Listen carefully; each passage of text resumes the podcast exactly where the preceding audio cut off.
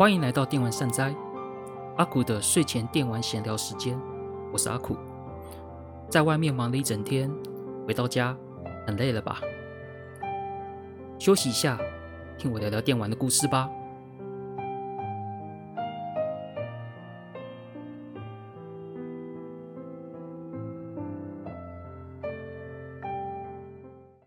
大家好，欢迎来到阿苦的睡前电玩闲聊时间。我是阿苦。今天呢，则是时事新闻的分享，然后我也选了三个主题。那在进入主题之前呢，我们来先介先简单宣传一下自己的节目啦。电玩善哉呢，则是由我阿苦与金属两个人合作的一个电玩节目品牌。然后呢，我自己的节目呢是阿苦的睡前电玩闲聊。金属的节目呢，则是漫游无止境。然后我们两个都各有一个节目，都是讲自己的内容，这样。然后有有机会，可能两个人会合播之类的相关的。比较喜欢电玩相关的朋那个听众朋友，可以来我们的频道，可以到 up 那个各大 Podcast 平台搜寻“电玩善哉”，就可以找到我们的节目。这样。而我的节目主要是以怀旧游戏为主。跟搭配少数一些新游戏的内容，然后金属部分可能就比较广，然后主要是以新游戏为主。现阶段啊，哎，它也有可能做怀旧的，但是没有我那么频繁啊，所以说金属这部分就比较偏新游戏的部分这样子。总之呢，有兴趣呢都可以来 Podcast 的平台搜寻电玩善哉来听我们的节目，然后呢有什么想要。回馈的，或者是有什么意见，可以在 Apple Podcast 留五星评价，然后呢留一下想对我们节目有什么意见啊，或者想问什么问题啊之类的，或是可以来我们的脸书粉丝专页定完善哉，就可以跟我们联络私讯啊，或是在上面留言等等的都可以。这样，总之呢，就是欢迎听众能够来多捧场。这样这样子的话，对我们的动力，就是创作动力呢，才会越来越强。好，那我们在进入主题之前呢，就是宣传完了嘛，我们来，我来先回一下那个听众的留言哦。在十月二十一号的时候，有要有一位就 Chocobo 的听众朋友留言说，那个我还蛮好奇您说的法尔康无法让创作者发挥的内幕，推推。法尔康无法让创作者发挥这一点的是，这一点内容呢，是我在上一集雷莎初级的介绍里面有提到这个内容。这样，这个部分呢，我会让我会在那个讲法尔康的这个主题的时候呢，我会这个内容的主要原因。当然啦，在这边既然都回应了，我就简单的给给你听，给你一点想法。这样子，我就我不讲白，但是我可以，我可以讲一个，讲一讲一个例子，可以让你去听听看，你可以去思考一下，在一般公司在宣传那个新作的时候嘛，通常都是这个作品的主导人、主导创作者去面对媒体去做那个相关的一些访问、访谈，然后然后或者是宣传之类的。如果以史克尔艾尼克斯来说的话，比如说《勇者斗恶龙》，就一定是枯井雄二这个出来这样子。然后 FF 的话，比如说像 FF 七 Remake，可能是野村哲也，然后可能然后顺便野村哲也出来，然后带一个主美术或者是城市设计、城市设计组人员这样子，就是比较高阶，会带几个高阶的制作人员，然后接受媒体访问。然后都是复活写生的话，就是合金秋明。就以史克艾尼克斯来说，当然堀井是自由创作者，那不要算。野村跟合金，他们两个都是史克艾尼克斯的员工，这样子，他们都是隶属于史克艾尼克斯的。但是他们在宣传作品的时候，都是都还是以他们主导作品来前去做做宣传的工作跟访谈的工作，这样。然后音乐家的部分呢，也也会让负责音乐的作曲家去接受访问跟宣传。这是很一般公司的状况啦。当然，我只是指史克威尔艾尼克斯的例子。当然，别家公司其实也差不多，即使是任天堂这样子，任天堂其实也是有主，也是有主导人员去负责。比如说萨达的话，可能是青沼英二啊，或者是或者是大乱斗一定是樱井正博嘛，对不对？是这样子，就主导所谓主导这游戏的创作者这样子。但是法尔康呢，你可以去想想看，法尔康在发表轨迹的新作也好，或者是伊书的新作也好，他都是社长出面的。他不是说什么，他跟一般的公司不一样的地方就是在这边。当然，有些公司的社长是也会担任开发第一线的，没有错，有的。但大致上，开社长主要还是做营运的工作为主。然后你就发现法尔康每次在宣传这方面，全都社长出面之外，然后音乐的部分，巴尔康的音乐团队 J JDK 音乐小组嘛，对不对？但是每每一次就是。就是说，如果在 staff 那边打那个全破之后，我们在 staff 那边打名单，或是说什么对外，比如说《闪之轨迹》的音乐是谁负责的，他们一律都回所谓的 JT JDK 音乐小组，它不是个人的，它是一个 team。对，所以你就想想看，其他公司都可以就是很大方的把创作者摆到门外，摆到那个外面，就是可以让媒体。去采访或者是宣传，那法尔康要不然就是社长，要不然就团体的身份，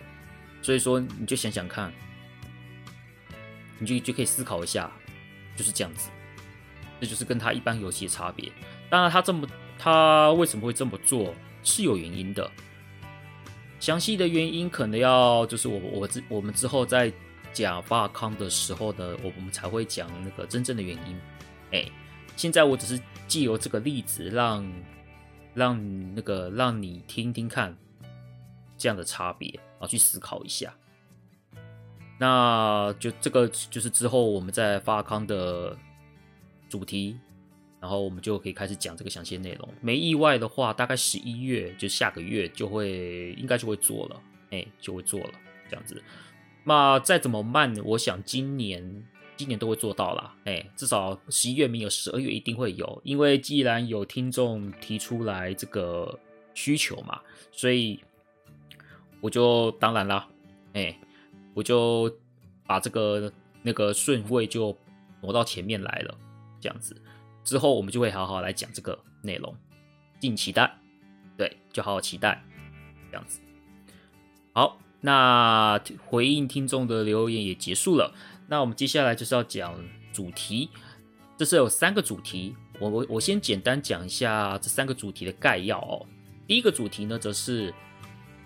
前卡普空董事冈本吉起聊他在制作《红白机吞食天地》的一些秘辛跟一些过程，这样子。这个是他在 YouTube 频道上面有开一集影片，有讲这个事情。对，所以说我看了之后还觉得蛮有趣的，哎。或许有些人已经知道了啦，但是我还是觉得大部分人应该还是不清楚的，所以我还是想要分享一下冈本吉奇在这部分讲的一些内容是什么。这样，然后第二个呢，则是点阵点阵图的创作者小野浩去世了，享年六十四岁。他是之前在早期拿拿姆科时代在就在拿就在那边制作点阵图相关工作，包含了最经典的。小蜜蜂、坦克大战、铁板阵这一些那个日本电玩黎明期时候的作品，他就参与这个那边点阵图制作这样子。这次的主题我也想讲一下一些小野浩的一些，虽然我对他其实不太熟，但是我想讲一些，就是前阵子有一群创作者帮他募资一些募资的东西，募资资金想要拍他纪录片，然后有然后顺便讲一下他的一些作品。自己的印象，就是我的我玩起来的印象，或是一些分享，就是比如说坦克大战啊，那一些，这些都是我以前玩过的一些很怀念的游戏，顺便简单分享一下这些作品。想要分享这个新闻，是想要为这一位创作者表示敬意，也表示哀悼之意。那第三个主话题呢，则是任天堂 Switch Online 的新扩充包方案决定了。在二十六号上线，十月二十六号，然后将提供 N 六四跟 M Sega MD 的经典游戏。呃，这则新闻其实就是一开始我会先讲一下这个它的付费新方案的是怎样，因为价格会那个会不一样，因为扩充包嘛，一定会变贵。它的方案我会先简单解说一下，然后呢，我会在这一个部分想要分享一些他们所提供上架的一些 MD 游戏跟 N64 游戏的推荐，这样子。好，那这就是我一开始讲的那今天讲的三个主题的一些概要。那我们接下来就是来讲第一个主题。冈本吉喜在 YouTube 他自己的 YouTube 频道聊红白机吞食天地的制作的相关内容。在讲之前，先简单讲一下吞食天地是个什么样作品好了。呃，吞食天地呢，它是一个漫画作品，它是由漫画家本宫弘志所绘制的一部以三国题材，然后再搭配一点幻想的风格的一个作品。然后单行本一共七集这样子，它就是一个漫画作品的改编。哎，冈本吉起他在聊的时候呢，其实他他们公司取得版权的原因，他没有，他并没有讲，他只说塔妈塔妈就是偶然偶然的状况下取得的授权。所以说他为何会取得授权这一点，他就没有说，只是他就是以以取得授权的状况下。去做去制作游戏的一些流程，这样子，他是想说，公司取得流取得授权之后呢，他们这边就已经打算做要做那个大型电玩跟红白机的游戏了，这样子。然后大型电玩就是横向卷轴，然后红白机就是以类似勇者斗恶龙方式的 RPG 的方式去制作，这些其实都一开始都决定好了，这样子，蛮快都决定好这些这些方方向，这样。然后呢，因为因为冈本吉起本身是有喜欢看那个三国的故事这样子，所以说他这次想要用《三国演义》的内容去做一些改编。当然啦，《三国演义》就以我们华人圈来说，就罗贯中的《三国演义》小说嘛。日本人他们他们看《三国志》《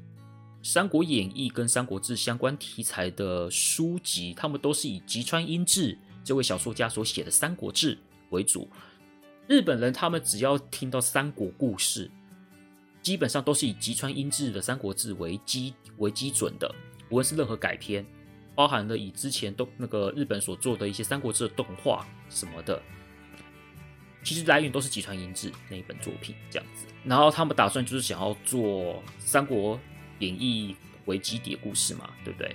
但是问题来了，因为呢，《吞食天地》的原作呢，它它的原作内容其实就历史，就三国历史的进度来说，它只进到那个吕布杀董卓那一段而已，其实不长。就董卓讨伐军那边，吕布杀董卓这个一段，然后后面就是那个本宫老师他自己就是选，就是弄一个所谓的封那个封禅剧情，就刚很快就收尾了，这样子。所以说，既然要做以那个《三国演义》为主题的作品的话，势必游戏不可能只做到董卓那边嘛。三国武将的人人数很多嘛。如果你要撇开，你看董卓那边，然后之后还有所谓的官渡之战那一带，还有接下来就是孔明那一孔明那边，然后之后还会有所谓的三国时代，或者是真蜀、真蜀国战四川之类的等等。其实武将的数量其实很多的，因为我们是取得本宫本宫老师的那边的授权嘛，所以说我们基本上人物设计的部分，当然要请本宫老师用本宫老师的人物嘛。但问题是，本宫老师他他自己设计人物就只到董卓那边而已，那后面角色怎么办呢？所以说冈本吉起他自己想说，那他跟他就决定说：“那我们要不要自己来设计后期的人物？这样子。”所以他那时候去去跟那个 Jump 编辑部那边，就是透过 Jump 编辑部去联络本宫老师，就是觉得说：“哎，不好意思，哎，那因为我们想要做《三国演义》的故事，后面的一些没登场的人物、武将、军师等等啊，可不可以给我们美术来弄？哎，不可以这样子。”然后呢，编辑部得到的回应就是：哦，好啊，可以啊，你们怎么画都可以啊。哎，所以，所以那时候就哎，意外的爽快啊！哎呀，那时候那时候冈本吉吉觉得哎，好哦，这么快就答应了哦，好，所以说他们就请那时候的卡普空的美术组去翻本宫老师的作品。然后去揣摩一下本宫老师的画风，然后去模仿他的画风，去以他的画风为基底去设计新的角色。所以像后来司马懿啊、曹丕啊，这些都是卡普空自己的人去设计的。然后最后画好了，因为再怎么说也是吞食天地这个东西本来也是本宫老师的作品嘛，所以说设计好之后呢，也去请本宫老师来看，这样子，结果本宫老师说。哎、不错啊，蛮好的。哎、所以本国老师自己也觉得，哎、你们弄得还蛮蛮 OK 的、对啊，哦，那这样子吧，那就这样子吧。哎、这样子，人物的方面已经搞定了嘛。接下来呢，他们想要去弄一些，就是包含的有那个卡夹的封面。对，就是以前红白机的包装就是一个纸盒，纸盒嘛，然后纸盒打开里面就是卡夹、说明书之类的东西，像那个。盒子纸盒的封面，想说，呃，我不知道为什么冈本吉起为什么要自己来，想要叫公司自己画，不请本宫老师。我也也许他影片有讲，但是我日文可能听不太出来。但我就简单的，所以我不太明白那个详细的缘由。但是就是冈本想要说，连那个卡夹的纸盒封面。也要由希望有是也是由我们公司自己来画这样子。那时候他想说，那时候其实会觉得，因为再怎么说，《吞食天地》终究是本宫老师的作品嘛，所以说你说后面后面的人物给自己公司来画，因为本宫老师本来就没有设计这些后面的一些角色武将，所以说自己来画，也许在逻辑跟情理上都说得通。但是封面这件事情，其实那个自己。我们公司就是卡普空自己并没有所谓要自己画的理由啊，因为封面嘛，封面一定是放所谓的吞食天地的，像刘关张、孔明这样子的封面嘛，对啊，根本没有说什么有必要一定要让卡普空自己来画这样，只是说冈本到底为什么要要自己画，嗯，不是很清楚，但是他们是希，但是冈本是希望说这些封面就是卡夹封面自己画，所以呢，他就。又跑去找本宫老师那一边谈，他说他去的时候其实很紧张，又很不好意思，因为他觉得很理亏嘛。因为这个，因为封面这种东西其实真的可以不用自己来，所以那时候还还抱持着那个可能会被本宫老师拒绝的那个心理准备啦，这样子。所以他那时候还是去跟本宫老师讲说：“哎、不好意思哎、那可不可以连那个游戏的纸盒卡夹封面？”都让我们自己画吧。结果本宫老师依旧还是，哦，好啊，可以啊，计划，哦，好好好，给你们了。结果本宫老师也是，嗯，依旧很爽快的答应了。其实，其实看到这边都我都会觉得，就是，嗯。本宫老师，本那个本宫老师是不是对这个作品好像没有什么特别的爱啊？好像就是哎呀，想改片哦，你们自己去弄，你们自己去弄就好了，这样不要烦。有那种就是哦，你们弄，你们弄就好，你们弄就好了，自己不会想多插手的那种感觉啦。对，可能跟可能跟有一些想改片的人，就是拼命想要插手一些内容相比，本宫老师就是真的就是放心的给那个制作组去自己去创作。给他们自己去处理这样子，所以说之后呢，像《吞食天地》的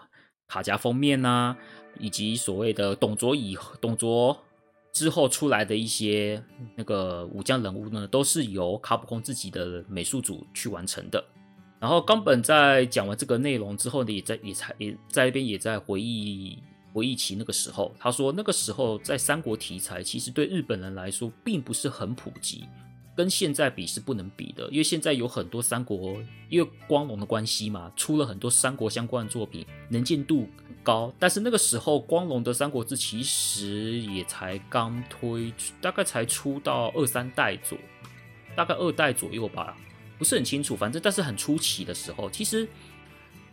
会去读三国的那个日本人，可能都是本身就是喜欢看历史小说的人，这样子。对大众来说，并不是一个很。哦，一看就知道的东西，这样子。即使是那个时候，就是冈本吉喜那时候想说，呃，那时候其实很陌生，但是他觉得，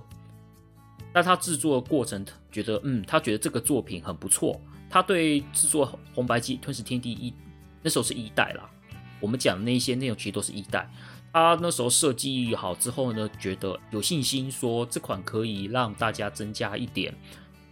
就是让那些玩家、新玩家认识一点三国相关的一些推广这样子。然后也对这款游戏其实觉得，嗯，他觉得蛮有自信，可以卖得不错的。只是很遗憾的，FC FC 版的一代发售并没有像那个他想象中来的回响那么大啦。对，所以说他回想起来觉得啊，有点可惜这样子。然后他也提到，他最后也提到说，《吞食天地》为他说他为什么要讲《吞食天地》这这款作品，因为他说他当初入 Capcom 之后，他在卡普空的那段职业生涯里面，其实大部分的时间都在主导为大型电玩相关的业务啊，跟设计开发这样子。他说《吞食天地》算是他是少数有参与红白机家用主机的相关的作品，算是很少数有参与的。所以说，他对这个作品也算是有点特殊感情，因为他这是他为数不多参与的那个。家机作品里面的其中一个，就特别因为这样子的情感来讲出来这个样的内容，这样子，所以他就特地分享这件事情。这样，不知道大家听完的感觉如何呢？虽然冈本吉喜提到说他做这个游戏某种程度也是想要推广一下三国，但是万万没想到，他也许没有想到这个东西影响台湾有如此深啊。台湾对《吞食天地》的熟知度，我想，如果是经历过当年的玩家，可以说是非常熟悉的。而且，他也是我接触三国的契机。所以啊，我也是冈本及其他所希望的认识三国的那个新玩家跟新观那个新客群这样子。我也是因为《吞食天地》认识三国，然后呢，让我对三国产生了兴趣。然后再加上台湾的时候，因为台湾本来就对三国就比较熟悉，因为是华人圈，所以又有三国改编的那个角色扮演游戏，大家都可以说是非常的新鲜，然后又玩得很开心。当然一代的部分可能制作上面可能不是很很好，对，但是在续作《诸葛孔明传》可以说是让大让这个《吞食天地》这个作品可以说是在台湾。几乎无人不知，无人不晓啦。对啊，除了红白机的 RPG 版，大台的《吞食天地：赤壁之战》也是华人玩家我永远不会忘记的作品，也是玩得很开心的。所以说，冈本他对，所以说冈本在制作这款游戏影响的可能海外我们说的华人圈比也许比日本还要大呢。我想这应该是他始料未及的吧。对啊。或许日本那个玩家玩了《吞食天地》，开始对三国有兴趣，我相信也是有的。但是没，但是我相信华人圈对于这款游戏的记忆，觉得应该会比日本人还要深刻，还有更强烈的那种情感。接下来呢，我们来讲第二个话题：制作《小蜜蜂》《坦克大战》等等经典游戏的点阵图大师小野浩逝世，享年六十四岁。我们就简单讲一下小野浩先生的一些简历。他是在一九七九年进入 Namco 公司，然后在二零零六年呢转任班代 Namco 公司，在然后在二零一三年离开班代 Namco，成为自由工作者。然后呢，一生致力于点阵图的推广，以及推出点阵图相关的商品等等。然后他也曾经在二零一四年偶像大师 PS 三版里面。设计点阵图的角色图，然后呢，在在病逝前，其实小野浩在病逝前其实就已经生了很严重的病了。大概在前一阵子呢，应该说我不知道多久之前啊，但是不久之前，有多位创作者为了支援小野号的生活上医疗费用呢，所以说组成了 Team Toadman 的团队，他们打算想要拍摄小野号绘图人生纪录片《入魂》New Continue。这部纪录片，然后去进行募资的工作，然后想说把募资的工作募募来的资金呢，来帮助小野浩先生的复健跟相关的器材费用或是医疗费用等等的。原本预计的募资时间是到十二月九日结束，但是因为小野浩先生在十月十六日逝世，因为逝世的关系，所以说之前募资计划也全部暂停了，这样子。这大概是一些简单的介绍，就是顺便讲一下之前有创作者为小野号募资，小野号先生募资这些内容。那这个话题呢，就是就来讲讲他一些作品，比如说《铁板阵》、《大蜜蜂》、《小蜜蜂》，还有《坦克大战》等等的，这些都是拿姆科非常早期的作品，在红白机时期的，通常那是盒卡时代就有和就是所谓六四盒卡里面都有收录的作品，它可以说是游戏黎明期的时候就在游戏业界奋斗，然后。这些作品其实我们都有玩过，那个时候其实对那样的图像，以毕竟以现在来说，点阵图这样子的技术，虽然说现在也是不乏有像素点阵图之类的创作，但是比起三 D，现在比较熟知的三 D 点阵图中，就是一个比较过去。我不能，我不知道能不能讲过时，因为讲过时有点太过了。我会觉得它是一个过去很主流的一个技术，只是说在现在可能就不是一个很主流技术表现的方式，而是一种另类风格。对，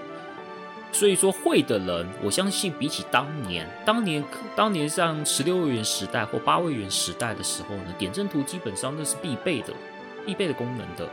而且如果在点阵图上面表现出好的表现。这也是一门功夫，就是能让那个一点一点一点创造出来人物呢，然后有生动出来的表现，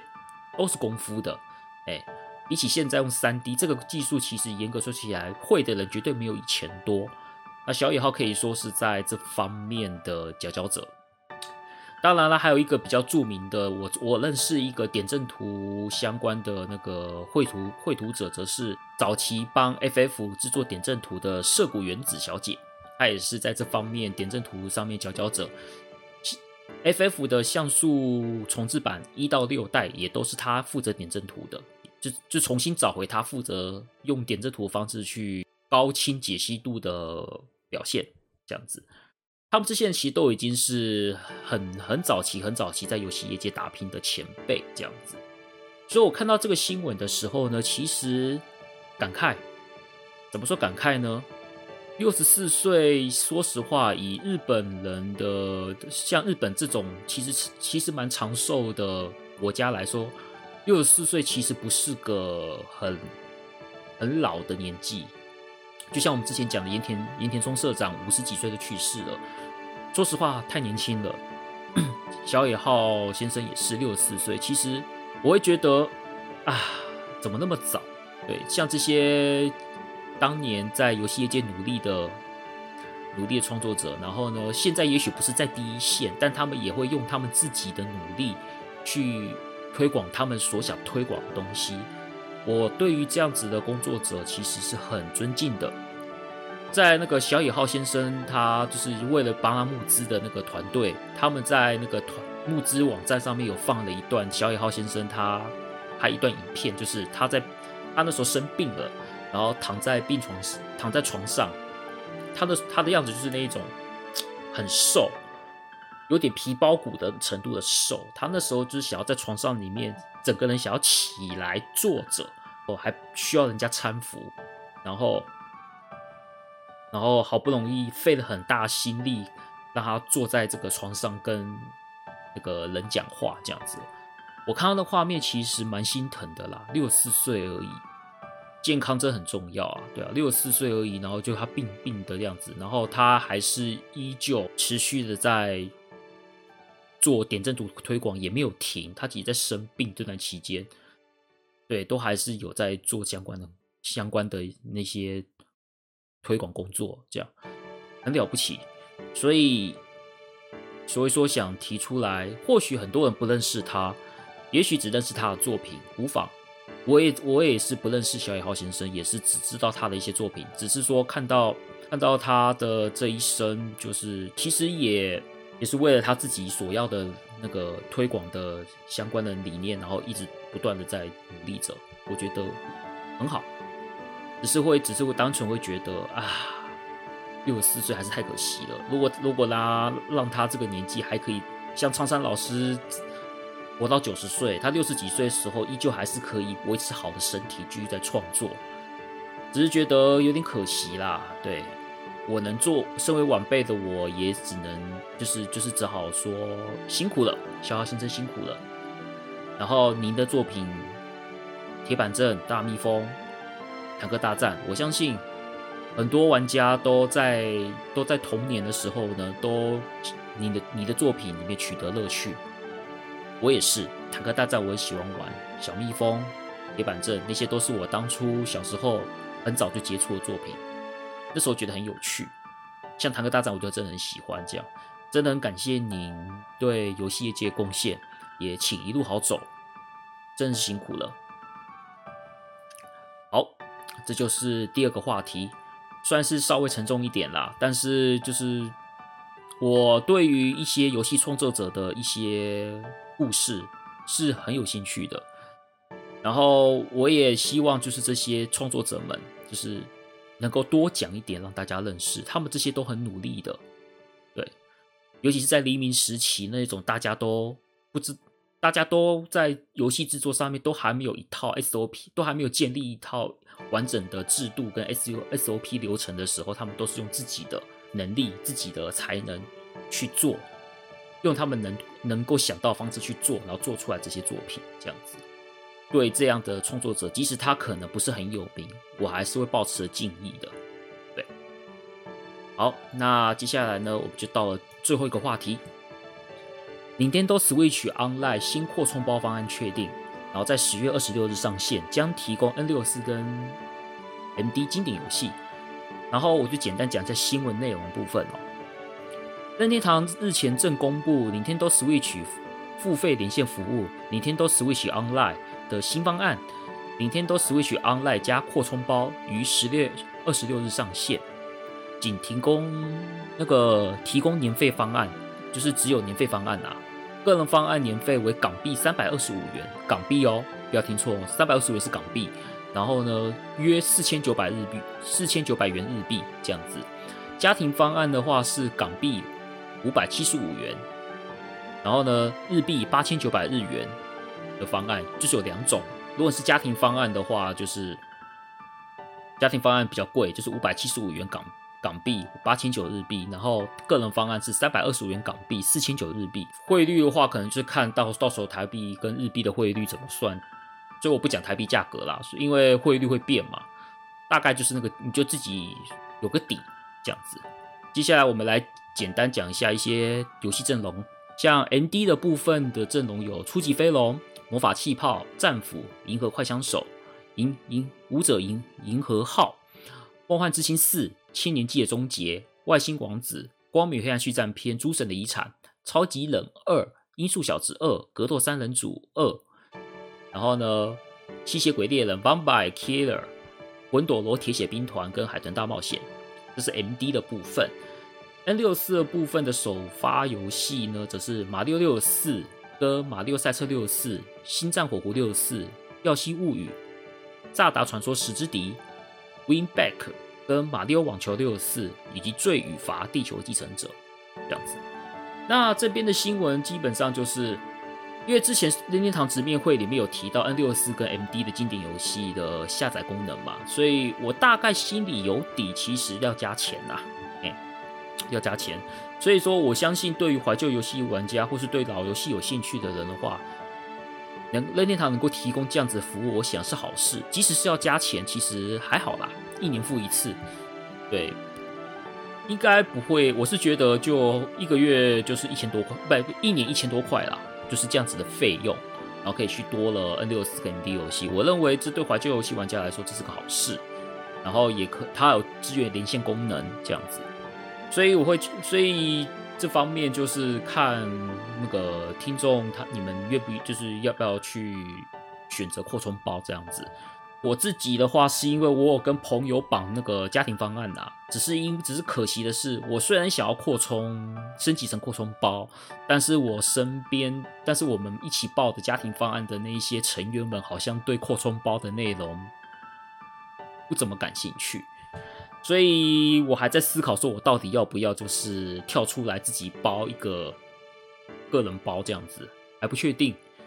对。因为我现在一个月，现在我现在因为是传统方案嘛，传统方案，然后一年只要缴一百多块而已，对吧？如果我要自己包扩充包的话，我一个月，我我一不是一个月啦，我一年大概就要缴一千多块，这样，其实差还蛮多的诶，对啊，虽然说多了 MD，虽然说那些 MD 游戏跟 N64 游戏都是，其实入选的作品都是一时之选啊，都是很棒作品。其实升级的不会吃，我个人是觉得其实不会吃亏啊。但是就是以我自己的需求上来说，到底要不要为了这些作品去升级？因为嘛，我自己有其他的门路可以玩到这些作品啦。如果是对于那一些呃不懂模拟器的听众，或者是对模拟器不熟的听众之类的，其实就是比较适合直接去扩充，你就可以玩这些经典游戏这样子。那我在这边呢，就先跟大家来介绍、来推荐几个，就是我自己觉得值得玩作品。其实 MD 的部分几乎全部都推啦，哎，而且里边其实蛮多都迷你 MD 有收录的。像我个人就很喜欢《光明黑暗续战篇：诸神的遗产》，它可以说是让我认识 MD 很重要的一款作品。很多可能是音速小子啦，但是我对我来说，光明黑暗给我的影响很大。那个声光效果以及那个战旗的魅力，你可以控制，你可以控制你的队伍，然后去打倒敌人，然后升级。升级之后呢，还可以转职，转职之后呢，你的造型会变，然后能力变强。那一种控制自己的队伍，然后让让自己借由一打倒各种敌人，让自己能力变强的过程，其实很有魅力的。然后其他方面的话，像《梦幻之星：千年纪的终结》可以说是《梦幻之星》四代，它可以说是《梦幻之星》系列的算是四代表作，可以说是各方面，无论是剧本、然后系统以及它的画面呈现，都可以说是《梦幻之星》在 Sega 上面的顶尖。所以说，你可以也是非常推荐去玩的作品。那动作的部分嘛，像战斧，战斧。算是很经典的游戏了，哎，可以控制，可以从三个，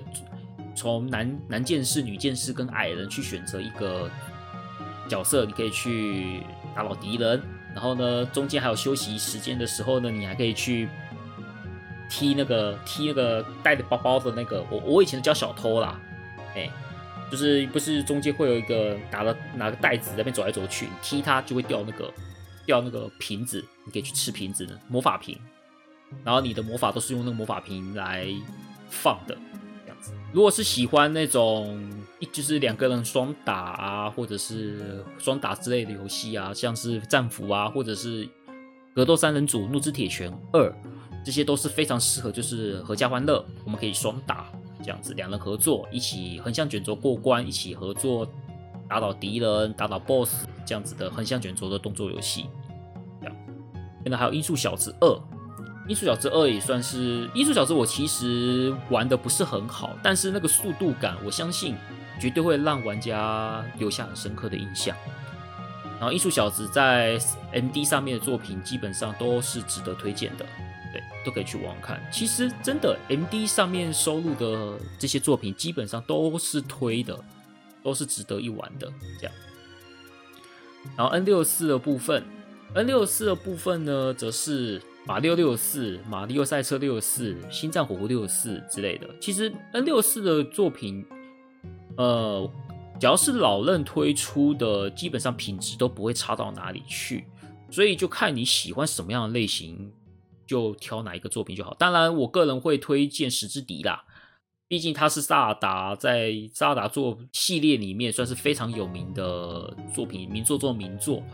所以，如果是之前没有玩过 3DS。时之笛好像之前出 3DS 版嘛，好像是，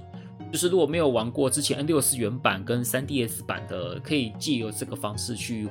Switch Online 的服务呢，可以去享受一下当年当年的萨达经典作品。然后像马六赛车64很有趣，可以最多可以四个人游玩这样子。我以前也是在电玩店跟朋友两个朋友一群朋友在边玩马六赛车64这样子。当然，以现在的来看，它的画面可能会比较比较差一点啦，因为它那时候三 D 不会像现在那么的好这样子，所以说有可能会开一开会，有时候会那个死，可能会有一点视死角等等的问题这样子，这一点可能就是要多担待一下，因为毕竟那年代三 D 就是不会像当年那么不会像现在那么滑顺。那么漂亮，我个人比较好奇的其实是《罪与罚：地球继承者》这部这一款，其实在二手市场是蛮贵的片子的。结果它既然有收入这样子，我自己是没有玩过，一直就有好奇啊。它是我记得它是一个动作游戏这样子，它算是我个人蛮有兴趣的一部作品。有机会可能去用一其他的方式去玩看看吧。但是这一款，但是在这款在二手游戏的价位是偏高的，能够用这样子的方式玩到，我相信对于想要买二手片的老玩家想要回味来说的话，就比较负担会比较轻一点。总之呢，任天堂在这方面的服务可可以说是又更增更增进一步了。其实看到这个新闻的时候，有应该说看到直面会的是可以。可以在任天堂的主机里面玩到 Sega 游戏，我心里每次都这样想着哦。啊，如果是在二十年前、三十年前，还真的想不到你可以在任天堂的主机上面玩到 Sega 作品嘞，对啊，真的是意想不到啦。我就想想，那个未来还真的什么事，真的没有什么是不可能的，对吧？以前我会觉得这是不可能的事情，就现在哈，Switch 可以那个任天堂主机可以玩到 Sega 的作品，这样。嗯，想想还真的是世事难预料，对啊。那总之呢，这个方案呢，就是看听众去觉得需不需要去做扩充这样子。那我会觉得，我会觉得，如果你是想要好好的那个玩那个 N 六四的作品跟 MD 的作品，如果你有 ND Mini ND 的话，其实 ND 的作品基本上 Mini ND 都有，基本上都有。所以这个必要性没有那么大。如果是没有买迷你 ND 的话，我会觉得 MD 的阵容是非常好的，都可以去试试。这样。好，那这就是以上这三个话题的分享。哈，这边想要讲一下一点，呃，从第一集，第一集其实大概在五月左右开始嘛，就是我的 Podcast 第一集在五月中，五月左右开始，到现在，到这集刚好十二集。虽然中间其实有一段时间大多是以双双周更的方式，然后周更是前一阵子的事情啊，对。不过我还是想说，一样维持周更，然后只是我是想跟大家想说，十二集嘛，算是一个，如果是以周更来说，十二集大概就是一季的量，一季的量这样子。虽然我我的实实际时间其实超过一季的，但是。我就当做这一季吧，我就当做第一季算是结束了。呃，目前从试播到第十二集，集总共做十四集 Podcast，其实在中间过程其实还蛮多啊，不熟悉的也好，或者是一些想要写稿的，其实前置准备那一些运用也好，其实都从不熟悉的部分慢慢转到稍微比较熟悉一点。但是我认为我现在的状况。可能还需要就是多多学习啦，对对，我还没找到最佳的状态，所以我会希望就是说，在未来之后推之后继续做的时候呢，能够好好的提高自己的品质，然后节目品质，然后我也想要在制作端这个方面能够有一个比较 SOP 的做法，虽然有抓到，但是时间调配上可能还要再慢慢的调整。也很感谢，就是都有听我们的节目的听众，真的很感谢，也很感谢就是这样子支持，这样子很开心。那在这边想要跟大家报告一下，就是我的第一季，就是阿苦的睡前电玩闲聊第一季，算是告一段落。然后呢，在这边我想要先休息两个礼拜，哎，休息两个礼拜。所以说，在十一月初。看一下哦，十一月一号的那一周，以及十一月八号的那一周，这两周，下周跟下下周这两周，我可能就先休息。然后我想要顺便准备新的主题之类的。然后我可能会在第十、第三周，十一月第三周，也就是十一月十五号的那一周开始复播，然后一样周更这样子的方式。因为说实话，我现在的时间真，我平常时间真的很满呐、对，包含的做直，包含做直播，我的 YouTube 直播，以及 Podcast 方面的制作，还有平日的一些生活私事，包含的练琴啊，还有学语言啊等等，其实都已经占满很多时间了。所以说，想喘口气，这方面就请大家多担待。然后呢，我希望在第二季，也就是就是第三集的节目，第二季开始之后呢，就是能够借由这两周休息，可以好好准备我的主题。我可以先提前先准备主题，然后呢，也可以好好的休息，可以去玩其他的游戏，然后也许会有新的分享，到时候都可以想要跟大家来分享这样子。所以呢。下次呢，如果要听到听到我的节目呢，就是在十一月十七号或是十一十一月十八号这两天，也就是礼拜三、礼拜四。因为我现在基本上都是礼拜三或礼拜四上架这样子。如果没意外，都礼拜三。那在这段期间呢，就请让我休息一下吧，然后先稍安勿躁。对，虽然觉得不能每周听很可惜，但是就让我休息一下。休息是个要走更长远的路嘛，你说是不是？好，那这次的节目就到这边结束了。我们第一季算正式结束了。喜欢我们频道呢，就去那个 Podcast 平台搜寻“电玩善哉”，就可以看到阿苦的睡前电玩闲聊时间的这个节目。然后如果有新想要跟我们回馈的，可以到 Apple Podcast 下面留五星评价，然后可以留一下你自己的一些想法或是意见分享，或是你想要我们讲什么内容。都可以跟我们提议，然后也可以去脸书粉丝专业电玩善哉这的脸书粉丝专业私讯，或者是在上面留言都可以，这样子。好，那就节目就到这边结束了，那我们就第二季再见喽，拜拜。